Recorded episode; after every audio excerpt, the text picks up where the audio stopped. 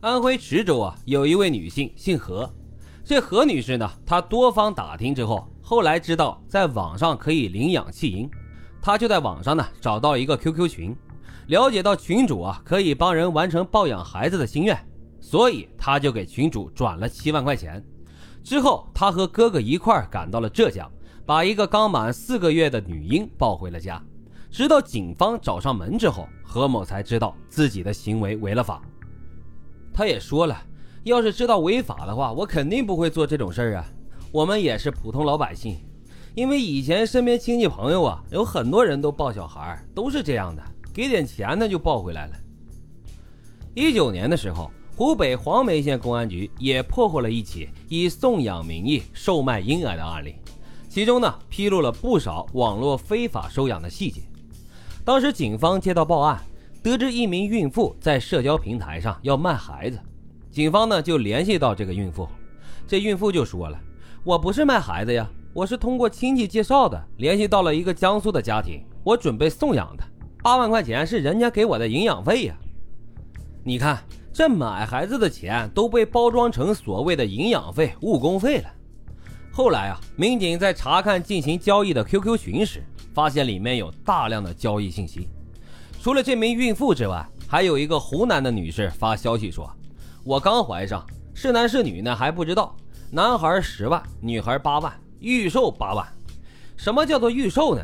啊，就是你现在就定的话，打八万块钱过来，这定下来以后，是男是女都这个价。男孩呢，我就当打折了，便宜两万块钱。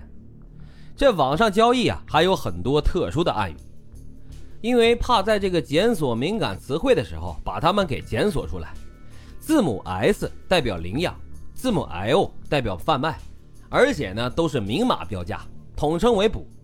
这个我们刚才也说了，第一补啊还是中补，再有呢就是补加上一个加号，补加一万，补加两万，这个呢就是价格。如果不知情的人们啊，他认为这是营养费、误工费，其实啊这就是交易费用。二零一四年的时候。公安部呢就破获过一起全国特大网络贩婴案，圆梦之家网站的创始人周大夫和蓝小青最终落网。从零七年开始啊，这周大夫就创建了这个网站和一些 QQ 群。据他后来交代说，办网站的初衷呢是为了做善事，为那些有需求要收养和送养孩子的人提供一个平台。可是渐渐的，他发现这里面有商机呀。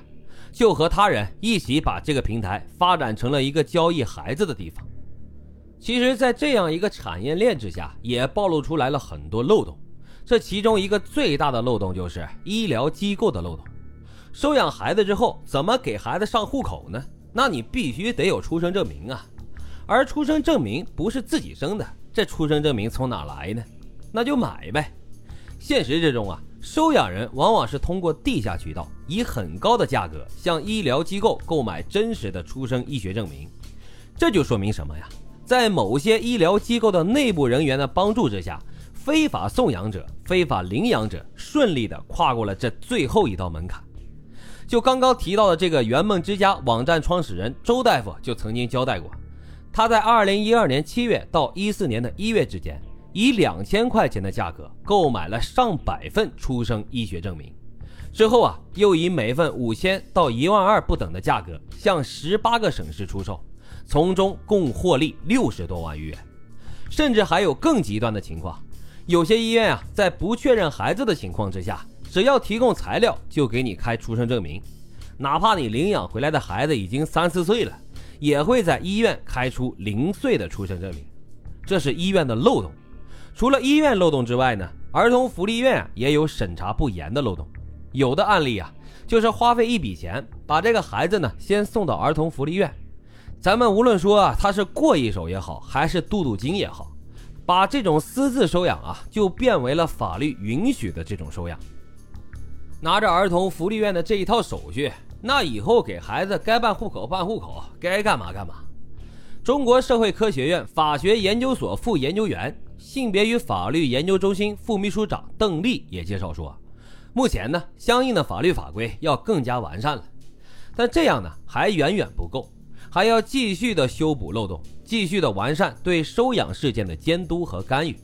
在这儿啊，也提醒所有的听友，如果您的身边啊有亲戚朋友，或者是有同学、有战友打算去抱养一个孩子，您一定要提醒他们，一定要通过正规的途径，通过法律许可的途径去收养，不要私自花多少钱，然后去抱养一个孩子回来，这样是明确的违法行为。